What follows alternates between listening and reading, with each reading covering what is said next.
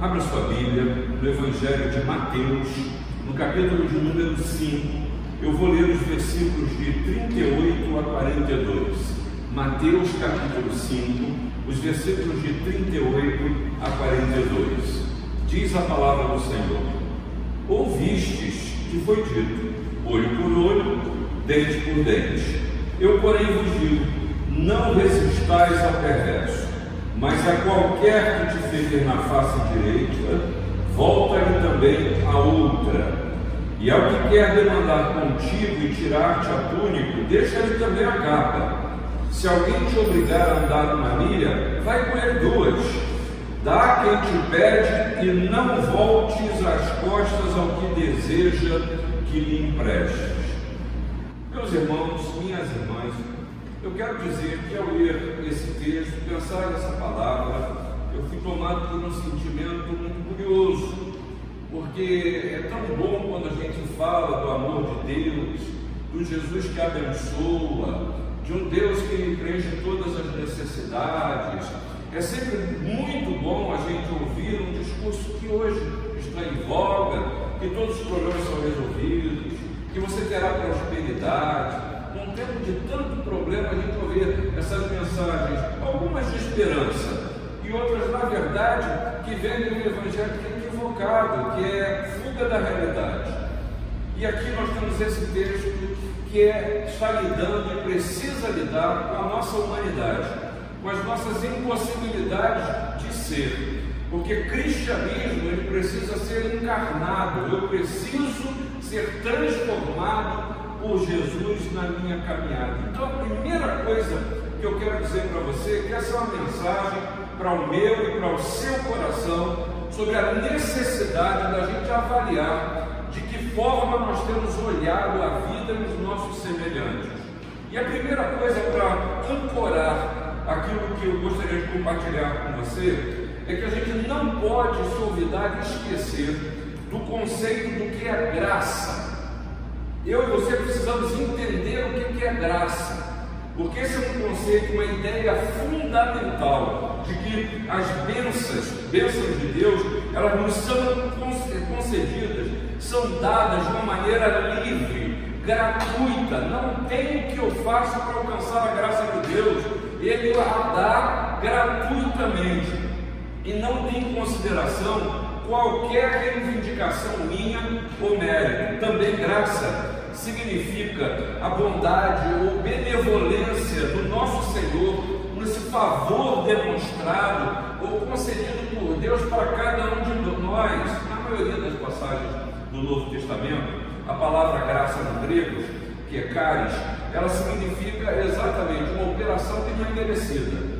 Uma operação de quem? De Deus. E essa operação de Deus feita no coração do homem. Eu quero dizer para você que graça, ela é livre, é o soberano e merecido favor de Deus na sua direção. Graça é provisão objetiva que Deus fez em Cristo para nossa salvação. Graça é o favor de Deus, é você achar favor aos olhos de Deus. Por isso, Paulo falando aos Efésios diz o seguinte: porque pela graça sois salvo mediante a fé. Isso não vem de você, é dom de Deus, não de obras para que ninguém se glorie. E aí, minha, minha oração, minha, minha palavra para você é: entenda isso, creia nisso, viva isso. Toda a ação de Jesus foi pautada e é pautada por graça. E aqui Jesus está exatamente confrontando os, os procedimentos dos homens sintetizados nas nossas atitudes, com essa ideia de graça ele nos convida a viver também pela graça, ter consciência da graça de Deus e mais do que isso, a ser e a agir com graça. Nós precisamos ser imitadores de Cristo, de Jesus, porque graça recebida é e precisa ser graça vivida e graça compartilhada. E aí, nesse sentido, meu irmão e minha irmã que diz ter fé em Cristo Jesus, porque Ele te salvou. Amém. Ah, mas saiba que a graça é um padrão do reino de Deus. E aí meu convite para você, ao olhar esse texto que faz parte do Sermão do Monte, é que as lentes da existência, elas precisam ser as lentes da graça. Assim eu e você precisamos enfrentar e lidar com a vida. E aí, irmãos, é algo que é uma mudança interior, porque pela nossa natureza nós não olhamos com graça, nós não vivemos com graça, nós não aplicamos graça nas nossas relações interpessoais. Mas veja só, eu quero voltar um pouco para trás nesse texto e dizer, dar, mostrar a linha que Jesus está abordando para nos falar aqui nesse momento de vingança, de como lidar com as vicissitudes que a gente enfrenta na nossa caminhada. Primeira coisa que Jesus faz é comparar os padrões do reino de Deus com a lei mosaica. E ele sempre diz: Eu não vim revogar, eu vim para cumprir. Você encontra isso no capítulo 5, versículo 17. Jesus estava falando aos fariseus que diziam que ele estava menosprezando o Antigo Testamento. Não estou. Eu não vim para revelar, eu vim para cumprir. Segunda coisa que Jesus diz, veja no versículo 19: vocês precisam prestar atenção, mas vocês precisam prestar, não vim revogar, mas vocês têm que prestar atenção nos mínimos detalhes. Vocês estão preocupados em seguir a lei, e impor leis, padrões, procedimentos sobre os outros, mas preste atenção, versículo 19: aquele que violar um dos mandamentos será considerado mínimo, né? Ou seja, como se Jesus estivesse dizendo: é muito bom você impingir obrigações aos outros, mas olhe para você mesmo, olhe para o seu interior. Terceira coisa que Jesus traz é preciso refletir sobre a qualidade da nossa justiça. E aí a justiça dos escribas e fariseus exigia uma conformidade exterior e carnal ao código mosaico. E a nossa precisa ir muito além das exterioridades. A justiça do cristão ela é baseada na justiça de Cristo, que o capacita a viver justamente. Olha o que Paulo falou nos Romanos no capítulo 3. Mas agora, sem lei, se manifestou a justiça de Deus testemunhada pela lei e pelos profetas. Justiça de Deus mediante a fé em Jesus Cristo, para todos e sobre todos os que creem, porque não há distinção. E aí, irmãos, na verdade o que Jesus está plantando é que a graça de Deus não faz conta. E nos desafia a vivermos sem nos tratarmos fazendo conta. E você vai entender o que eu estou dizendo em fazer conta. O que eu estou dizendo é o seguinte, gente, a gente abrir mão dessa conta corrente que a gente estabelece nas nossas relações para as pessoas com as, quais a gente lida, seja dentro de casa, fora de casa, seja naqueles que são fáceis de tratar e aquelas pessoas que são difíceis de, de lidar. E de, de acordo com esse princípio da graça e de como lida com a lei, Jesus passa a aplicar. E você começa a ver Jesus falando primeiro sobre o homicídio. Não matarás, o fariseu, ele evitava o homicídio por uma regra, por ser regra. Mas o cristão precisa evitar o ressentimento e o ódio, versículo 22 do capítulo 5. Para Jesus, não matar é transformado em não fique com raiva. Quem mata, antes de matar, ficou com raiva, sim. Jesus fala sobre adultério, não adulterarás. O fato do fariseu cuidava para não adulterar o cristão, ele se preocupa com a pureza dos seus pensamentos e em cultivar um amor verdadeiro pelo seu cônjuge, pelo aqueles que você se relaciona. É muito mais, ou é muito além do que pura e simplesmente eu ter algumas regrinhas e ticá-las. Não, é que essa transformação e o cumprir seja no meu interior. Jesus depois passa a falar dos juramentos. Ah, o fariseu era muito é, consciente consciente né, de cuidar de cumprir os seus votos e garantir juramentos. E Jesus está falando: olha, você é nova criatura feita em Cristo Jesus, o que importa não é jurar, não. É que a sua palavra seja a verdade, que a sua palavra seja sim, sim, não, não. E aí chegamos até este momento que na história, quando Jesus está falando de olho por olho, dente por dente, acho que você já deve ter ouvido falar, é a famosa lei de Italiano. Esse, essa lei, os primeiros indícios dessa lei foram encontrados no Código de Hammurabi, é muito anterior até a palavra de Deus, lá no reino da, da, da Babilônia. E essa lei, na verdade, ela procurava é, permitir ou evitar que as pessoas façam justiça por elas mesmas. E ele introduz uma, uma, um princípio é, de ordem na sociedade com relação ao tratamento de crimes, de ofensas. E aí, esse famoso é, dito que Jesus reproduz, olho por olho, dente por dente. Ou seja, quando a gente fala lei de Thalys, uma curiosidade para você.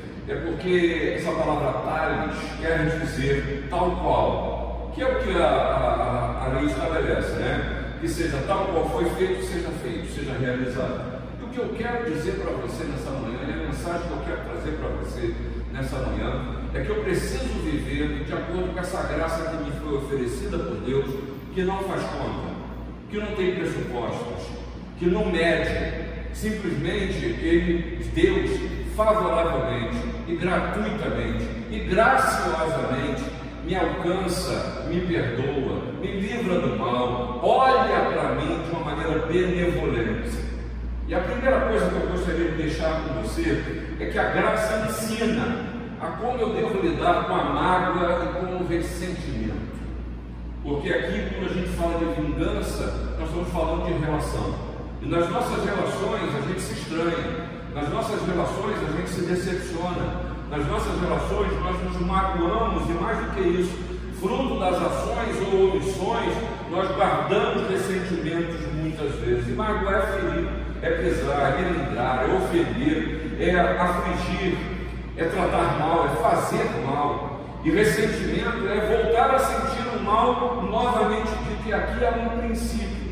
A intenção da lei é que a punição, ao falar de olho por olho, dente por dente, que a punição ela deveria ser justa e adequada ao crime. Por isso você encontra lá na lei, é, no Êxodo, olho por olho, dente por dente, mão por mão e pé por pé. Em Levíticos você encontra fratura por fratura, olho por olho, dente por dente, como ele tiver desfigurado algum homem, assim se lhe fará. Em Deuteronômio você encontra a repetição disso. Jesus reage àqueles que tomavam a justiça nas próprias mãos, achando que deveriam replicar aquilo que sofreram. Essa lei, na verdade, era para os tribunais civis, elas precisam continuar a serem é, vividas para que haja ordem na sociedade. Ou seja, precisamos ter alguma, algum ordenamento que mantenha o equilíbrio e a equidade nas relações, mas esse não pode ser ah, o proceder de você nas suas relações. Achar que você pode tomar a justiça em suas próprias mãos, porque ainda hoje esse velho código continua a dominar os corações e as mentes de muitos homens e mulheres. Lembra-se do ditado popular? Aqui se faz, aqui se paga. Essa é uma, uma lei de retribuição. Quem com ferro fere, com ferro será ferido. Ou seja, são é, tecnologias que utilizamos para justificar a nossa, o nosso desejo de vingança. Quero lembrar o versículo 20 desse capítulo 5. Que a nossa justiça precisa exceder em muito a justiça de escribas e fariseus. Porque essa justiça de escribas e fariseus exigia lei, exigia retribuição, restituição, de que nada se satisfaz. E Jesus está nos ensinando algo muito maior, que é não guardar ressentimento. Jesus está dizendo: não aceite nenhum insulto como pessoal. Esses dias eu estava falando para a mocidade para as senhoras também, e falava ali das admoestações, no capítulo 10 de Mateus, de Jesus falando aos seus discípulos. E aí ele está tá dizendo, e ele diz ali, deixa eu até abrir aqui para poder me lembrar do que eu vou falar. Ah, Jesus chega em um determinado momento dessas admoestações e diz o seguinte: Olha só, vocês vão ser odiados de todos por causa do meu nome. Na verdade, Jesus está dizendo para você o seguinte: olha, não tome as ofensas como pessoais, joga na minha conta. É por causa de mim. E é verdade, em última análise, todo o mal do mundo é por causa de Jesus mesmo. E por isso ele teve que sofrer correr naquela, naquela cruz. Não aceite nas suas relações tudo como se fosse pessoal. O duro é que tudo para a gente é pessoal. Difícil, Mas esse é o padrão do reino de Deus. Que a gente tem que aprender, que a gente tem que conformar, que a gente tem que conformar no sentido de assumir a forma. É difícil, mas esse é o padrão do reino. Jesus fala de, de violência que ferir a face. Jesus fala de gente lixosa e injusta, leva o que é seu. Jesus fala das exigências dos outros. Meu irmão e minha irmã, parta do princípio que nós não temos direitos. Tudo nos foi concedido graciosamente por Deus. Não tome a justiça nas suas próprias mãos, porque quem toma a justiça nas suas próprias mãos não age com graça, está fazendo conta nas suas relações.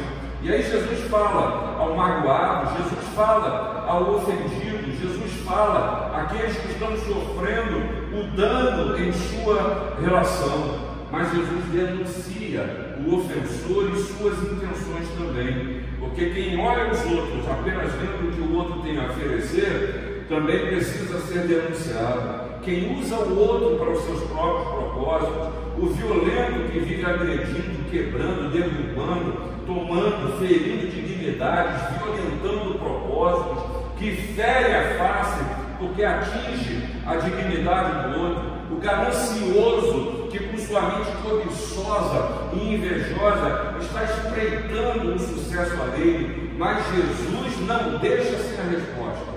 E ele chega a chamar a esse que tem sede de, de justiça de bem-aventurado quando diz: Bem-aventurados que têm fome e sede de justiça, porque serão fartos. O que Jesus está dizendo? O mal não ficará sem resposta.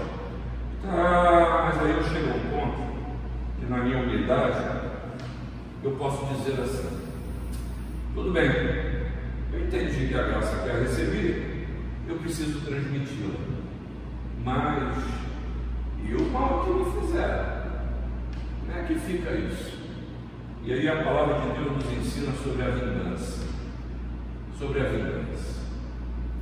Isaías 35, versículo 4 nos diz assim: Dizeis aos desalentados de coração: Sede fortes, não temais, eis o vosso Deus. A vingança vem a retribuição de Deus. Ele vem e vos salvará. Os budistas, eles dizem o seguinte: o ódio não cessa com ódio em tempo algum. O ódio cessa com o amor. Essa é a letra. A lei falou. Você encontra em Levíticos e Deuteronômio dizendo: Não te vingarás, nem guardarás ira contra os filhos do mas amarás ao teu próximo como a ti mesmo. Eu sou o Senhor. Paulo se referiu a isso dizendo: Não vos vingueis a vós mesmos, amados, mas dai lugar à ira, porque está escrito: A mim me pertence a vingança, eu é que retribuí, diz o Senhor. No livro de Hebreus você encontra, ora, nós conhecemos aquele que disse: A mim pertence a vingança, eu retribuirei. E outra vez, o Senhor julgará o seu povo. Horrível coisa é cair nas mãos do Deus vivo. E Jesus nos ensina no texto que a gente diz, que a gente acabou de ler, olho por olho, dente por dente, eu porém que vos não resista ao perverso. E aí, meus irmãos, essa é uma realidade que eu preciso me lembrar. Tenha certeza de que tudo será tratado. Eu me lembrei agora também de outro texto que encontro lá em Colossenses, que você precisa se apropriar disso, capítulo 3, versículo 25. Aquele que faz injustiça receberá em troco a injustiça feita, e nisso não há acepção de pessoas. Por isso, em vez de ser tomado pelo desejo de vingança, de pagar o mal com o mal, de retribuir ao outro na dimensão que você acha que será próprio, eu tenho a impressão que você deve se livrar deste pecado e deixar que o Senhor dos Senhores vai tratar no tempo certo. O problema é que a gente vive uma, uma época, um tempo, que a impunidade é um padrão. E aí nós achamos que Deus faz isso também, porque a gente quer lidar com Deus e com o tempo. Nós queremos ser Senhor do tempo. Eu quero, eu quero que Deus vingue a minha sorte agora. Eu quero que aquele que pisou no meu, no, no meu pé, o Senhor deu um tiro de bazuca na minha frente agora. Mas Deus é um Deus de justiça. E ele age no tempo que não é o meu tempo, é o tempo dele, que é um tempo correto, preciso e na dimensão exata. Eu já falei isso uma vez aqui na igreja, uma palavra de um amigo querido, o reverendo Jeremias, lá de oitava igreja de Belo Horizonte, ele uma vez disse o seguinte: Ah, eu vivia pedindo a Deus quando acontecia qualquer coisa comigo que fizesse justiça. Mas eu parei. Eu parei, por quê? Porque o meu conceito de justiça estava equivocado. Na verdade, quando eu pedia para Deus justiça, eu estava pedindo a Deus que ele fosse guerreiro em meu favor. Mas ao falar de justiça, o juiz que é justo, ele olha para os dois lados. Ele olha para as duas questões. E aí pode ser que na minha sede de justiça eu seja encontrado em erro. Eu tenha antecipadamente o meu semelhante. Eu que não conheço todas as partes, não entendi o momento da história em que estou sendo obrigado a viver. Por isso Deus com sabedoria te ensina, olha, deixa esse negócio de vingança para quem conhece todas as coisas. Para um Deus que é onisciente, que é onipresente, que nos acompanha em todo o tempo. Mas falando de graça, há um segundo conceito que esse texto também nos permite, nos permite extrair. A graça, ela nos ensina a lidar com o nosso íntimo.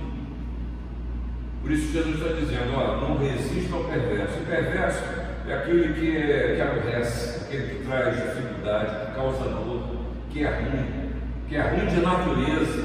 E ímpeto é essa manifestação súbita que muitas vezes um impulso que a gente age até sem pensar e é tomado por ele e normalmente, na maioria das vezes, a gente se equivoca. Eu traduziria esse não resistir ao perverso de uma outra é, maneira. Talvez eu dissesse o seguinte, olha meu irmão, não gasta energia com o perverso. Não gasta energia com o que é mal. Não resistir ao mal, logo chamou a nossa atenção dizendo, olha, não te deixe vencer pelo mal, mas vence o mal com o bem. Mas, por outro lado, não resistir ao, ao perverso. E eu lá no meu interior fico com o sentido de que isso soa como um suicídio moral. Meu, soa como uma rendição uma rendição incondicional à agressão. Fui agredido e, na verdade, eu me entrego a isso. Mas, na realidade, se eu tiver também a racionalidade de refletir, isso é uma esplêndida estratégia espiritual. Porque resistir ao perverso é reconhecer que ele tem poder sobre você, que ele tem a possibilidade de te afetar. Resistir é, é reconhecer que afetou. E a não resistência esfacela o perverso. Você lembra da história de Gandhi? Você lembra da, da história da não violência, que quebrou o reino. E, em um certo sentido, o Senhor nos convida exatamente ao não pagar o mal com mal, a que a gente possa utilizar o bem como um padrão para quebrar todo o mal que está diante de nós. Mas Resistir é esquecer que você foi algo de algo que não mereceria. A graça de Deus.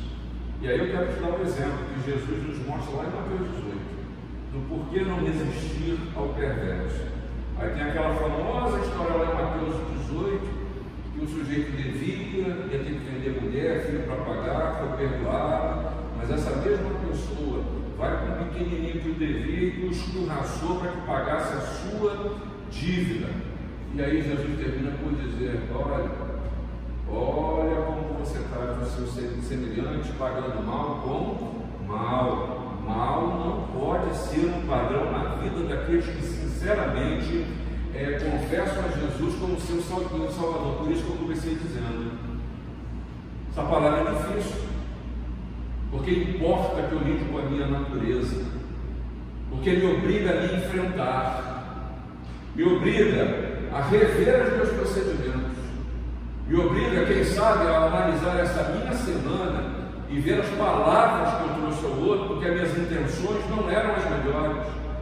Ah, me obriga a rever as atitudes que eu tenho tomado. Isso a gente só sangue para fazer. Mas isso é ser cristão, cristão de uma forma verdadeira. Mas também, Jesus nos mostra que é preciso pensar na, na injustiça. Na injustiça. Em João, no capítulo 18, nós vemos Jesus enfrentar uma situação assim. Eu vou ler para que você se lembre. Jesus pergunta àqueles que estavam questionando: Por que me interrogas? Pergunta aos que ouviram o que lhes falei. Bem sabem eles o que eu disse. Dizendo Elias, um dos guardas cada estrada, deu uma bofetada em Jesus, dizendo: É assim que você fala aos sumos sacerdotes? E aí Jesus replica dizendo: Se falei mal, dá testemunho do mal. Mas se falei bem, por que me feres? Ou seja, Jesus levanta a sua voz contra a indignidade. E aí, aqui é uma voz que é profética. E aí, meus irmãos, desculpa, como cristão, um dos grandes problemas que nós vivemos hoje é a associação com aquilo que não vem de Deus. É a gente se associar a padrões, sejam políticos, morais e sociais, que nos trazem, trazem até benesses temporais, mas que são contrárias à palavra de Deus. Um dos grandes problemas desse tempo é a nossa omissão. E aí eu lembro daquele texto de Rui Barbosa que diz o seguinte: de tanto ver triunfar as nulidades, de tanto ver prosperar a desonra, de tanto ver crescer a injustiça, de tanto ver agigantarem-se os poderes nas mãos dos maus, o homem chega a desanimar da a rir-se da honra, a ter vergonha de ser honesto. E é curioso que hoje o mal tem sido instrumento e não se coloque de fora. E a igreja evangélica não pode se colocar de fora desse padrão. Porque em alguns, em alguns momentos a impressão que se dá é que estamos nos conformando ao mundo. E não sendo que Paulo nos desafiou a ser, vivendo uma vida de transformação, de metamorfose, de influirmos na sociedade e dizermos o que precisa ser dito. Ah, irmãos, a graça não lhe faz um ser não pensante. Para muitas pessoas, ser cristão é ser menos, é não usar a sua capacidade de reflexão, de reação. E por isso a gente vê muita gente dizendo que é cristão, mas na verdade é um dominado psicologicamente. E aí, se eu abro mão da minha capacidade de reflexão, eu sou menos do que Deus criou, e para isso Jesus veio nos libertar. Conhecereis a verdade, a verdade vos libertará. Um cristianismo que aprisiona, que é só regrinha, é farisaico, não é cristianismo.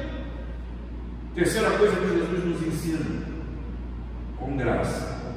Essa graça, ela nos compele à prática do amor, do amor. E aí você viu palavras estranhas, ferir a face, aquele que demandar contigo, se te obrigar a andar, anda mais. E tudo isso, cuidado para você não continuar com o mesmo padrão de leitura. Não leia isso de forma judicial, como se fosse uma nova lei. Puxa, além de tudo que fazer, se bater na minha face, tenho que dar outra. Quando eu era criança, adolescente, a gente frequentava a igreja preteriana da Tijuca. E a gente ficava lá, era o nosso playground, né? E a gente jogava futebol, tinha a mesa de ping-pong, e aí um grande amigo meu já falecido, a leitura judicial, estava jogando com, um amigo ping-pong, e ela só dava cortada, só dava cortada. E ela, a gente até brincava, dizendo quando era pequena, que ela era Mônica, daquele, das historinhas de, de gibi, porque ela era forte, jogava bola com a gente, se tivesse que brigar, brigava, e ele pegou, ela deu uma cortada, ela xingou, ele xingou ela. Ela pegou a raquete de, de, de ping-pong e foi lá e pô, deu uma raquetada na cara dele. Aí ele falou assim, deu numa, dá na outra.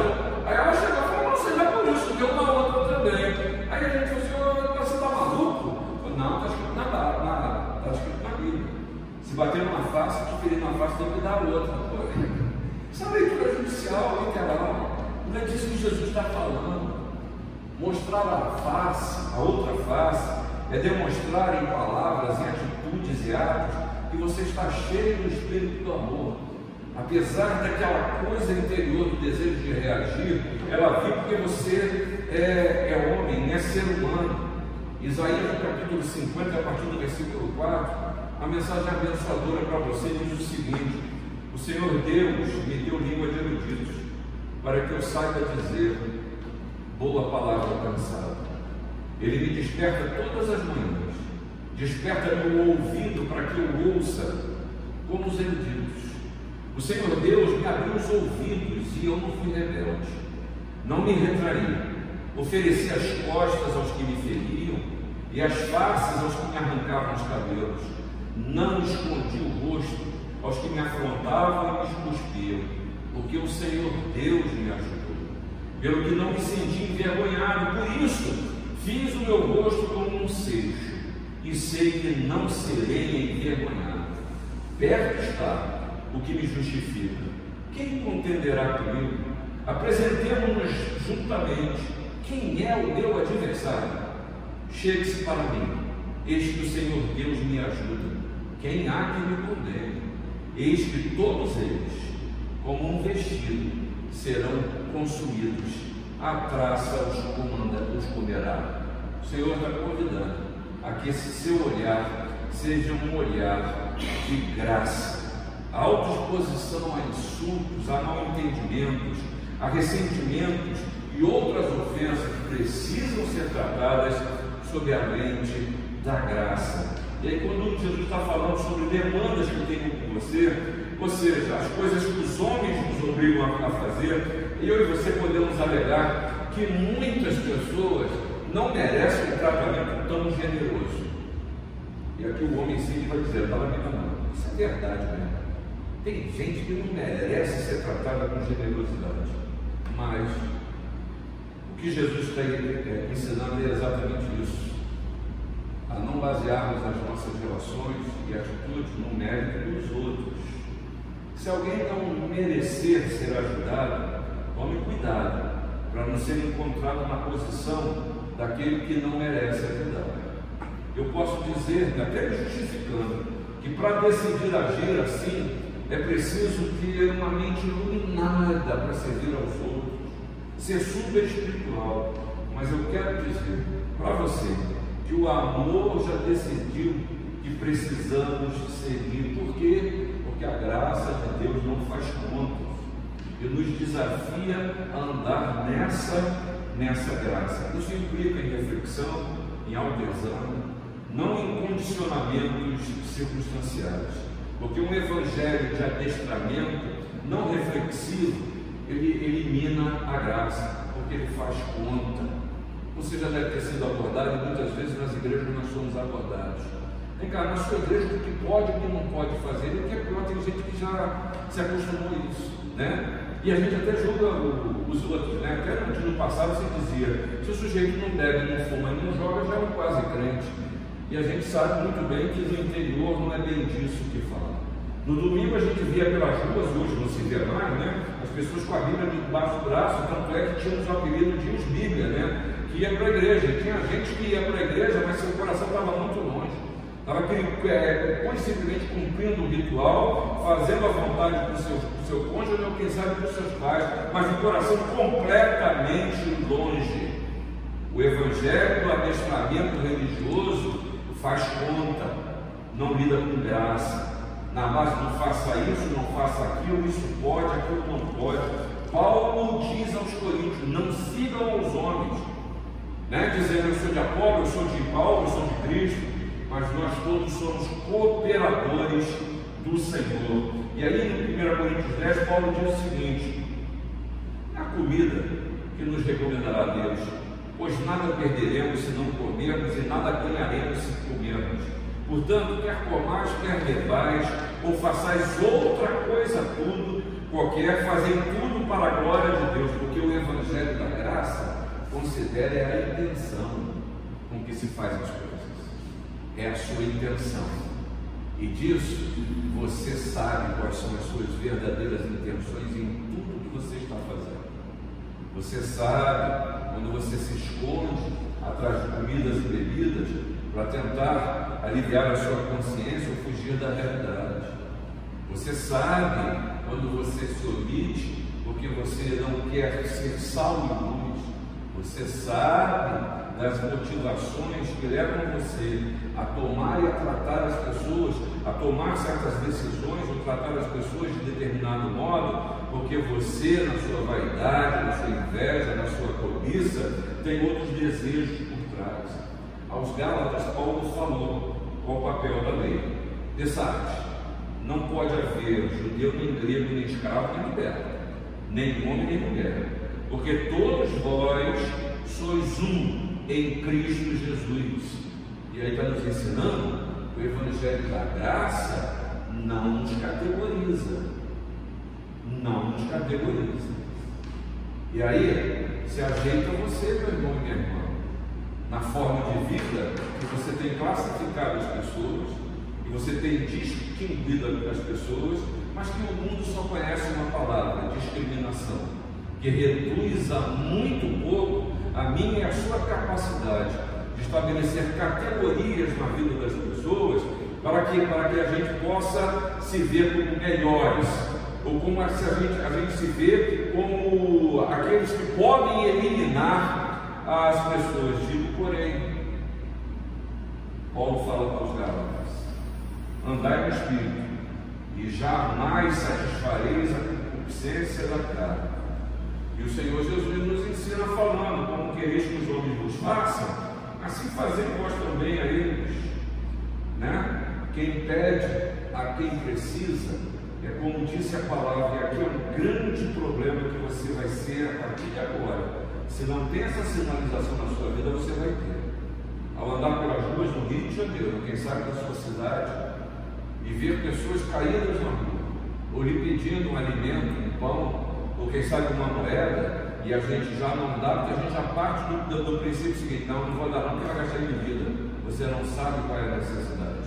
É uma auto-justificativa. Mas se alguém estiver aí, amigos, e pede seu auxílio, se faz de surdo na mão. Jesus está pedindo a mesma atitude que Abraão teve com seu sobrinho Ló, que embora tivesse Ló se revelado cobiçoso, ele foi lá libertar. José que foi vendido por seus irmãos e os perdoou. Davi, perseguido por Saul, poupou a vida de Saul por duas vezes. Estevão, que sendo apedrejado, intercede por aqueles que estavam matando, e o próprio Jesus. E chega e diz: Pai, perdoa-te, porque não sabem o que fazem. E Jesus nos mostra, através de mil exemplos, esse olhar de graça que não faz conta. Lembra? Quando ele encontrou com aquela mulher adúltera? Ah, e chegaram ali fazendo conta. Pecou a lei, pecou, tem que punir. Apedreja ela. E Jesus disse, cara, ninguém aqui tem pecado. As pessoas se veem diante de um olhar de graça imposto pelo quê? Por uma visão da lei. E eles percebem que eles mesmos são incapazes de cumprir a lei que eles reivindicavam. E Jesus disse para aquela mulher: como disse, diria para todos aqueles homens: vai, não peques mais, isso é um lugar de graça. Deus, na sua livre manifestação da graça, Ele não está preocupado se você mantém ao longo da sua vida a sua média para passar de ano na escola da vida cristã. Mais do que isso, Ele te amou e você, sem merecer, Ele te salvou Ele te salva em Jesus Cristo. Faça o mesmo haja com graça, porque Deus não faz conta na graça que Ele tem. Que Deus te abençoe.